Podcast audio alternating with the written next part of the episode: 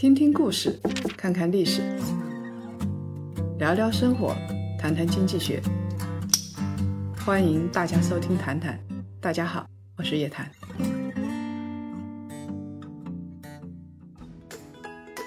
各位檀香，上一季的《谈谈之牛熊交易所》呢，从上个礼拜六开始就正式的结束了。我们最后呢做了一个直播彩蛋，在这个直播间里聚集了上万的人，这是一个巨大巨大的彩蛋。从这一期开始，我们又要回到谈谈的音频节目了啊！我们会聊聊上市公司，聊聊你上市企业，讲讲背后的各种故事。今天啊，有一个新的人，哎，其实是老人啊，他会跟我一起搭档，就是咱们夜谈财经的资深的合伙人诸葛云同志。他呢，北大才子，在市场江湖里边也待过几十年了，是属于资深市场江湖导弹分子，这是我给他的定义啊。那今天我们要讲的这个故事呢，是一个电商的故事。哎，这个故事啊，跟雷军是息息相关的。来，诸葛老师给大家打一个招呼。各位檀香好，我是诸葛云，很高兴参加谈谈这个音频节目，希望大家多多捧场。还没开始讲，我们亮亮家伙再让大家捧场啊！我们今天讲的这家企业啊，是哪家企业呢？说起来鼎鼎大名，现在已经不太说了。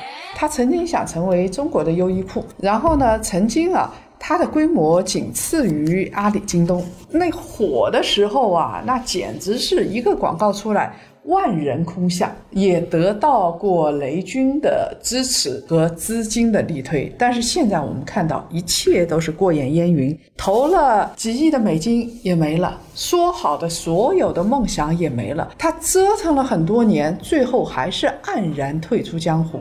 哎，我们今天要给大家介绍的是哪家企业呢？大家有没有猜到啊？应该它就是凡客诚品。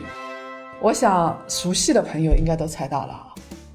因为我们其实刚才说优衣库又是雷军，但凡稍微上点年纪、三十以上的人应该都猜到了啊。那么我为什么说凡客诚品呢？应该公司还在。我们为什么说这家企业已经完蛋了呢？因为二零二零年的六月份的时候，他的最最坚定的支持者雷军就。已经退出了他的董事席位，而且跟凡客相关的公司的那些职位，他也全部退出了。从此之后，凡客跟我没有半毛钱关系了。我觉得雷军的退出是一个象征，不管在法律意义上凡客在不在，在我眼里，在去年六月份，凡客就正式倒地身亡了。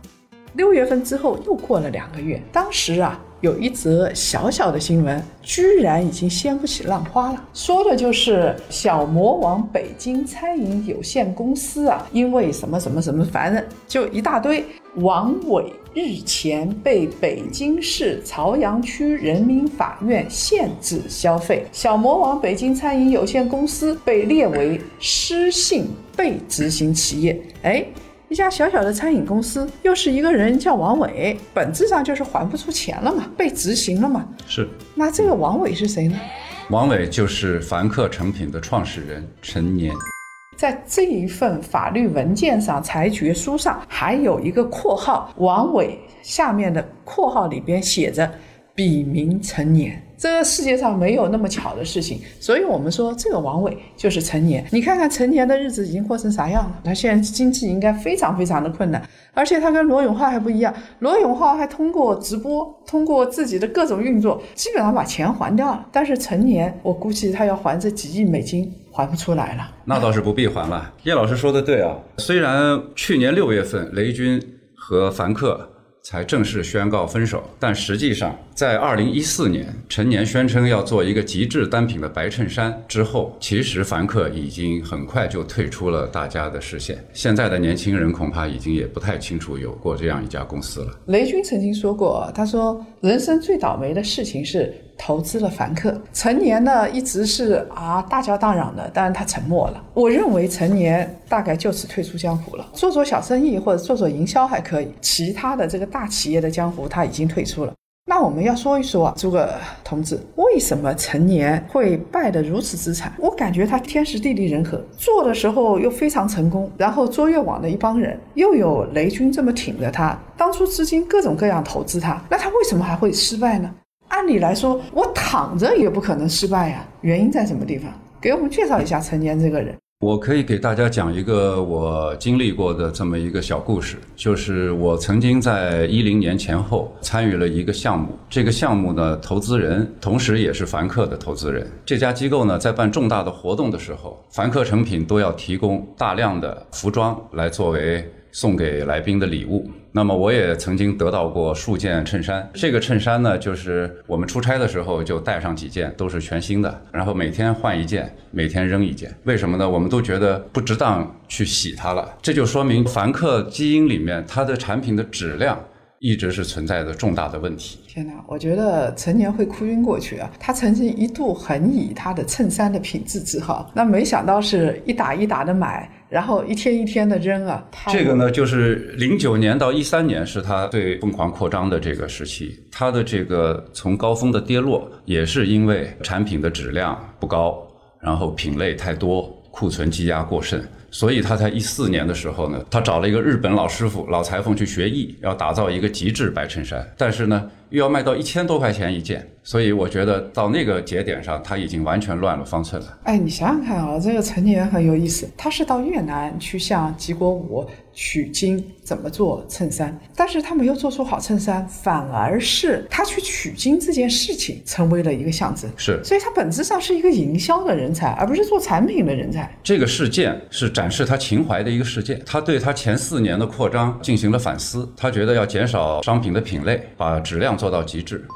我们为什么研究这个凡客？因为觉得其实我们大家都在说，哎，这家企业怎么好，那家企业怎么好，好像天然就应该这么好。其实有时候研究一下这些企业为什么失败，尤其是集万千宠爱在一身的这些企业的失败啊，可以给我们带来更深的感受。起码他们走过的有的路，我们就不应该再走了。陈年老师让我想到罗永浩。刺激我们去研究的也是因为罗永浩，因为罗永浩现在又有咸鱼翻身的迹象了啊。对，陈年跟罗永浩一样，其实他是一个情怀主义者，也是一个极致的营销大师。是，你会发现啊，他只要是做营销动作，他全都是战无不胜，全都是赢的。他只要是沾上实体。就是输的，所以这两个人本性是非常像的。那陈年啊，他是六十年代末六九年生人，然后生在一个哎，据你说是环境特别恶劣的地方，他是山西闻喜县的。山西闻喜县那个是做一些非常低端的矿产资源的粗加工的一个地区，据说灰尘满天啊，对，然后跟这种矿区一样的。所以陈年呢，其实我认为。他的心态是有问题的，我这个不是去贬低他啊，我觉得这个很正常，反而应该同情，因为他啊生在山西闻喜，大概是山西闻喜这个地方实在太穷了，二十五天他妈就弃他而去，再过了一阵子呢，他老爹又到外地去了，也不管他了，对，在外地生儿育女，开花结果，成年呢从小就是奶奶跟叔叔带大的。奶奶呢带了几个自己的孙儿孙女啊，陈年是最小的。陈年从小是属于那种舅舅不疼姥姥不爱这种类型，他感情最深的是奶奶。但奶奶呢不光带了他一个孩子，还有呢他跟叔叔是比较熟的。是的，是的。他父母的爱完全没有体会过。等到他中学的时候，跑过去跟老爹和继母过了一段时间，没过多久就又回到老家了。说明是过不下去，所以这辈子他心里一直有个缺憾。因为我们知道，如果童年缺爱，它是个大黑洞，是一个大窟窿，他需要一辈子来补偿他。那成年就是这样子，他就是小时候太缺爱了，所以就导致。第一，他的生存危机很重；第二的话，他特别急于想证明自己，所以从中学开始他就做生意倒腾，一直到大学做生意倒腾。等到他稍微有点钱，功成名就了一点之后，他就回到老家去。他做了一件事情啊，很能说明问题的。他建了一堵围墙，然后在自己家里铺上地砖，跟家里人说：“这个东西是我待过的地方，是他生活过的院子。”对。要把它永远保留下来。你说一个人太不在乎自己是不对的，但是这样子太在乎自己也是不对的。他其实是一种补偿心理。我认为他在性格上是有一点缺陷的，所以后来就展现出来，他一直很极端。其实陈年在高考这个坎儿上，他还是成功的。他考上了大连理工，嗯，这是一所理工科的名校。但是呢，因为八十年代末九十年代初，经商的热潮开始到来。不瞒您说，我那时候在学校里也琢磨着倒腾钢材，因为那时候钢材是最为什，么你们都是倒腾钢材因？为那时候钢材是最紧俏的物资啊，天天在涨价。但是我很意外的是，他倒腾钢材居然半路辍学，你很难想象吧我？很难想象。那个时候还没有什么乔布斯啊、比尔盖茨啊这样的啊，辍学还是少数，所以我们就可以看得出来陈年这个性格有多极端了。但是呢，他那阵子倒是还不错，因为他觉得自己啊倒腾钢材他不愿意做，或者觉得不屑于做，他就去码字儿为生。刚好呢，这个是他的强项，他就开始给报社写稿子。他最极端的时候啊，好几个报纸上。都能看到他的文章，所以他就觉得都用这个同样的名字不行嘛，所以他就给自己起了 N 多笔名，跟鲁迅一样。陈年是其中的一个笔名，是他比较满意的。在接下来啊，码字码的不错。一个月三五千块钱就过上了小康生活。他有一个朋友评价他说：“陈年是能够用文字来打动心灵的人，这样的人够细腻，够人性，他很适合做 B to C。其实，在我眼里，就是很适合抓住人性，很适合做营销。除了码字之外，他又去做畅销书了。他给自己起了个名字，叫做“精品策略”。文艺青年又码字。又做畅销书，做的风生水起，当时在市场上已经挺有名声了。他当初推一个畅销书叫《小王子》，后来海南社想推葛罗庞蒂的数字化生存，到金圈里边请大家提意见嘛。第一个请的就是陈年。到了一九九七年的时候，他又遇到了一个人。习叔，习叔就跟他说要做一个全民的读书活动，他自己要做一本刊物，这个就请陈年过去当个主编，而且月收入是过万。九七年的月收入过万是一个惊人的数字，当时我觉得有几百块钱就能活了吧？是九七年的呃央企的工资大概也就六到八百块吧。大家想想看啊，央企的工资六到八百块，在上海或者是北京买套房也就几百块钱一平米几。几万块钱一套房，对，所以他几个月的工资就能够在北京买套房。没错。所以陈年就此成为《书评周刊》的主编。喜欢读书的朋友都知道，当时这份杂志是赫赫有名的，就是因为啊，他码字码得好，在文化圈里有名声，就属于名人了，跟雷军结下了不解之缘。一九九八年呢，这两个人就认识了。两个人当年都是二十九岁，陈年呢是比雷军大了八个月，但是他对于雷军的依靠让我觉得。不是他大八个月，而是雷军大八个倒月。倒过来了，是倒过来的。在两千年的时候，当时雷军说我要做一个互联网了。其实就是卓越网的雏形。当时雷军传的局卓越网，他找了这个王树桐，找了陈年，然后《雷军传》里边说，就是他们在金山的联欢晚会上，几个人呢就离开众人去单谈谈了，嗯单谈谈了一个多小时。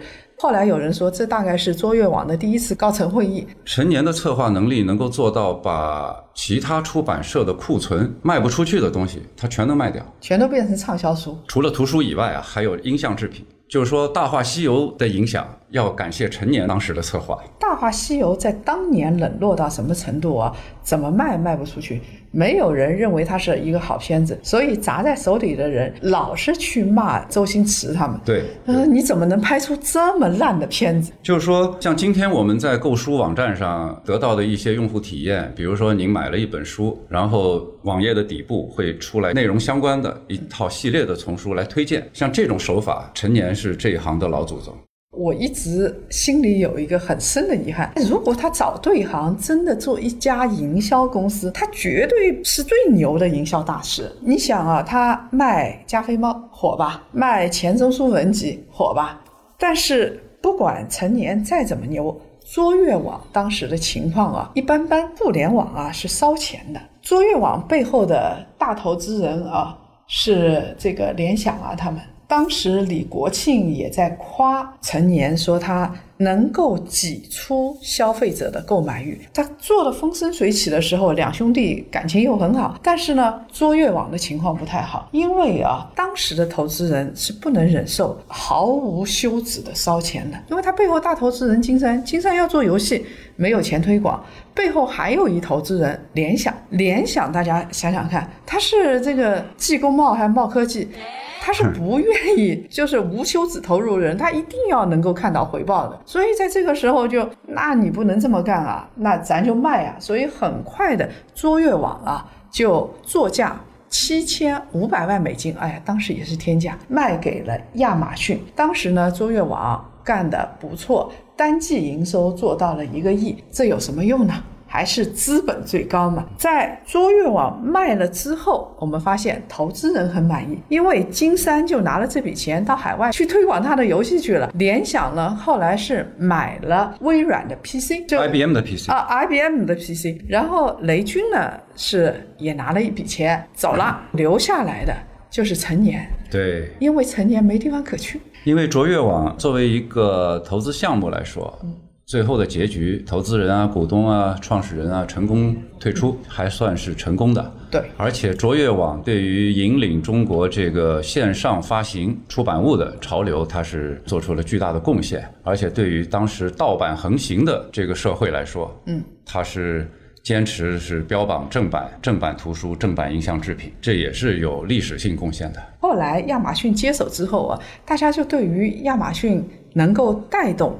卓越网去往上走，抱有很大的期望。是，但是 亚马逊像这些老美啊，往往他会找一批。不太接地气的国际投资者来领导他们，那陈年肯定是受不了啊。他当时说过名言，他说亚马逊不讲诚信法律，明的欺骗你还没有办法，甚至影响到他对美国的观感。陈年说了，八十年代末读大学的这批人一直认为西方的就是美的、善的、真的，结果却是当面一套，背后一套，是假的、恶的、丑的，仗势欺人。说明当初他们确实没重视成年，也没有给成年多少钱。我觉得。成年可能也有所夸大，因为您刚才说了，他的性格里有比较极端的一面。像这样的公司之间的并购，新来的业务团队和原有的创始团队，这个矛盾、这个磨合，是新公司一个很大的风险。是，这是永恒的命题，何况是跨国并购。对，你要亚马逊来重视成年，好像这个也不太现实。说实在的，那他当然是用什么港台那些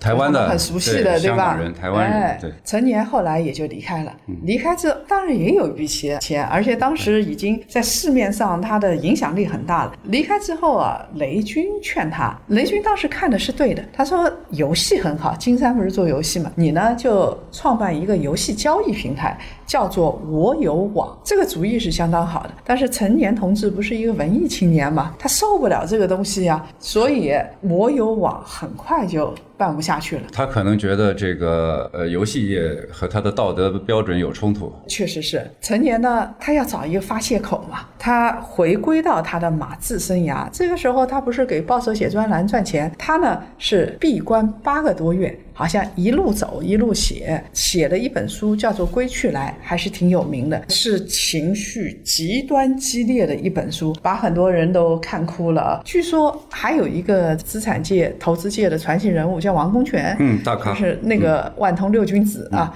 王功权呢？看过陈年写的《归去来》之后，认为这是他读过的最好的商人写作。他其实就是一本自传，讲童年开始，然后寻找自己的谱系。他要寻找到自己的根嘛。关于寻根、和解和重生，陈年说自己写这本书的时候大哭过好几场。我相信啊，王功权呢也被这本书感动哭了。但是撂下这本书。他马上叫停了鼎晖对于凡客的投资。这个商人就是商人啊，他的直觉是很敏锐的。那王功权一方面这么感动，另外一方面又不投他了。关键问题是，他渴望与众不同，渴望接受挑战。所以王功权就在想，王功权的怀疑跟我现在的怀疑是一模一样，而且这样的怀疑是得到证实的。我觉得这样极端的一个人，他能够带领一家企业。稳健健康的成长吗？王洪权的答案肯定是不会。嗯，我还可以给叶老师补充一点，就是说，作为一个企业家，通常的认识，他的心里应该有所防线，对，应该有所保留。对，但是像陈年这样赤裸裸的把自己剥光了全世界，这样是一种非常反常的举动。啊，极端反常，说明他的心理确实是不太健康的。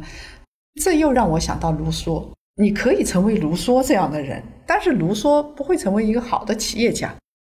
陈年后来说，当时他有一个心愿，就是在那一年的清明把书出版了，而且呢给奶奶立个碑，把这本书啊烧在奶奶的坟前，这是他完成他自己的一个心愿。他后来也确实这么做了。出版社说完成不了，清明前对不起啊，我出版不了。他是你无论如何要给我出版，一定得完成我的这份心愿。所以雷军还是比较理解他的。当时呢，雷军就劝王功权，他说：“你可以理解为陈年进行了这一场历练和反思，就相当于是治疗了，他已经把自己的心理问题治好了。”哎，这是哥们说的话，实现自我救赎了。哎，事实上我们知道，越写这样的文字，越救赎不了。写完这本书之后，陈年去他的。游戏又不做了，对吧？他去干嘛了呢？这个时候就要说到他非常重要的一个环节，就是他去做凡客成品了。二零零七年的时候，陈年跟雷军两个人联手创办了凡客诚品。创始团队里边还有一些以前卓越网的人。他的意思是什么呢？什么叫凡客诚品呢？让人想到无印良品啊。嗯，诚品其实就是良品的意思。对，我的玩意儿，我的东西一定是好东西。凡客，大家知道吗？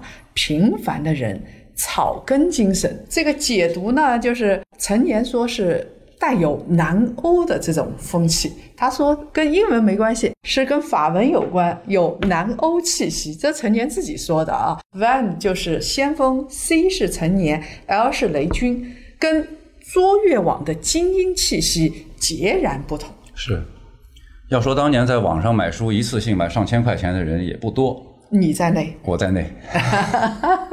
你当时《大话西游》也是在这看的吗？我在卓越网上买音像制品倒是少，主要还是买书，一般就是购物车定期清空一次。凡客成品这个就很清楚，对吧？就是为最普通的人打造良心的产品。当时凡客学的是 PPG，PPG 就是着力打造好一件单品。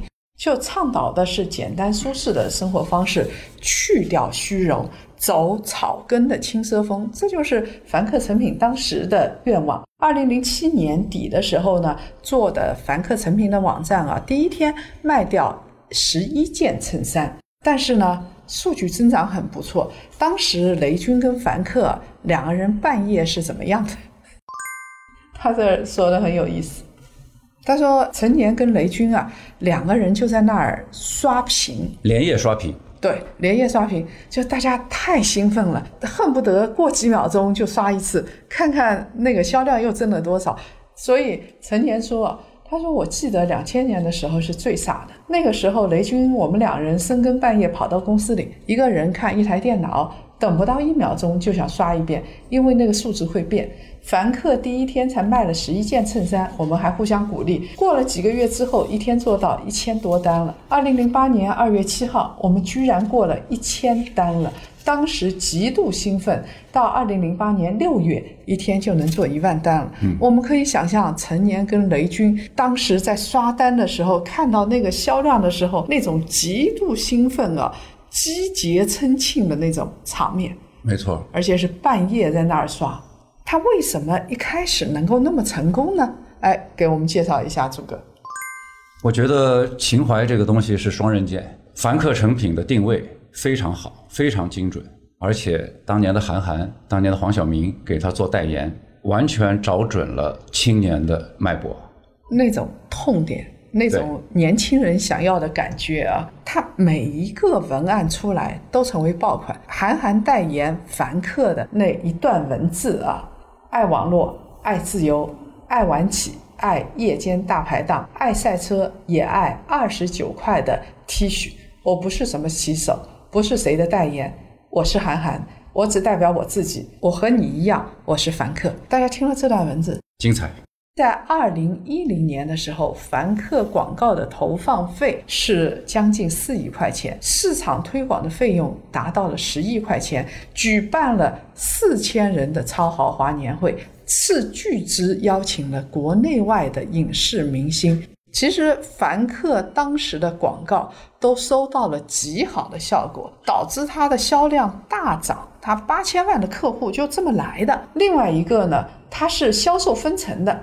门户网站每销售一单，广告商从中间抽取一定的比例。那我们看啊，PPG 啊，当时大量的做电视广告做营销，PPG 能形成的销售大概只有广告费的三分之一，最后确实是倒闭了。倒闭。陈年不一样，成年我认为他的失败绝对不是因为他的广告做多了，恰恰相反，这是他的杀手锏。陈年跟雷军两个人的嗅觉都是很敏锐的，他们很早就意识到了直播魅力。一五年、一六年就开始玩直播，当时在小米直播。陈年玩直播的时候玩翻车了。所以说，还是那句话，情怀是把双刃剑。对，变成任性的话，那就是砍向自己的那把刀了。刀了。因为他在直播间里头啊，就他太自信了，他觉得自己。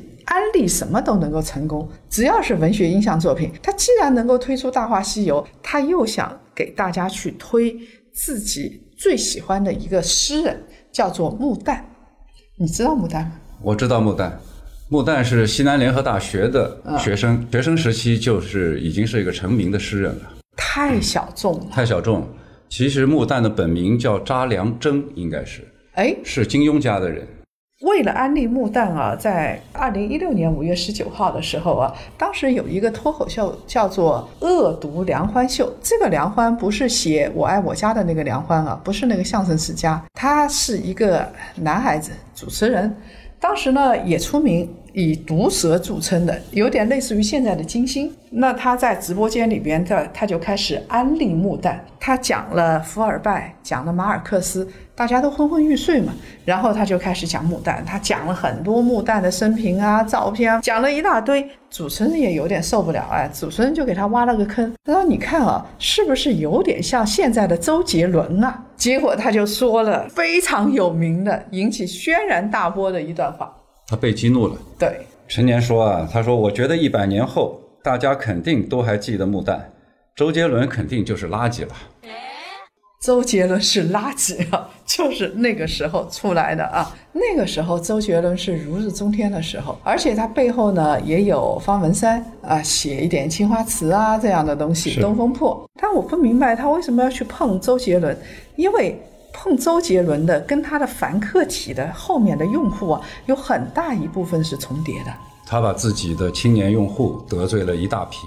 那除了这个周杰伦这个有名的梗之外，还有一个梗就是一九八四。一九八四是他特别关注的一个年份。我们知道奥威尔有一个有名的小说就是一九八四啊。陈年认为一九八四很重要。一九八四他上了高中。一九八四召开了洛杉矶奥运会。一九八四有国庆节的大阅兵。一九八四年他读了杜拉斯的《情人》，马尔克斯的《百年孤独》。他的凡客网是服务于一九八四年的一代人，他任性到什么程度啊？他启用了李宇春做自己的代言人，就因为一点，李宇春是一九八四年生人。任何一个人啊，我的客户要为我买单，他得有所凭，依据是什么？依据就因为你喜欢木蛋，你喜欢一九八四，我想这不是依据吧？那你让其他的。年份的用户情何以堪呢？所以，陈年不是企业家，他有情怀，但是企业家不会止步于情怀，一定还会有其他东西。只有一个人的没有文化，陈年认了，而且还没有鄙视人家，对，那就是雷军。对，陈年当时特别喜欢黄仁宇的历史著作，就在开会的时候把黄仁宇的书呢推荐给雷军，结果雷军的反应是：黄仁宇是哪家公司的？把他挖来吧，大概是觉得这样说对雷军影响不好。陈年很严肃的澄清过，说雷军看过黄仁宇的《黄河青山》，还看出了道道。因为雷军看过之后就说这本书怎么残缺不全啊？后来陈年路过香港的时候，就给雷军买了一本《黄河青山》，就跟雷军说：“哎，你是一个高手，你读出来残缺不全了。”那他们两人是互相之间推荐书的，一个呢给对方推荐文化书，雷军给他推荐书，比如说《三体》，嗯那科幻小说，陈年就是在雷军的推荐下看的。其实啊，在那个年代啊，不管是暴风影音的冯鑫也好，还是搜狐的张朝阳也好，无一例外都是文艺青年。他们有一个诗人梦，有一个文艺梦的，只不过呢，各方掌握的度是不一样的。陈年如果是一般人没有经历卓越网，他不可能跟雷军对上眼的。但是陈年太执着于他的高雅了，所以陈年去做形而下的产品，这是一个大的失误。雷军当时也没有提醒他，因为雷军觉得哇，这位兄弟做产品的时候、做出版的时候好牛啊，他肯定能做成功。大家都没有意识到那一点。所以刚才我提到雷军也是对凡客的失败是要负有比较重要的责任的。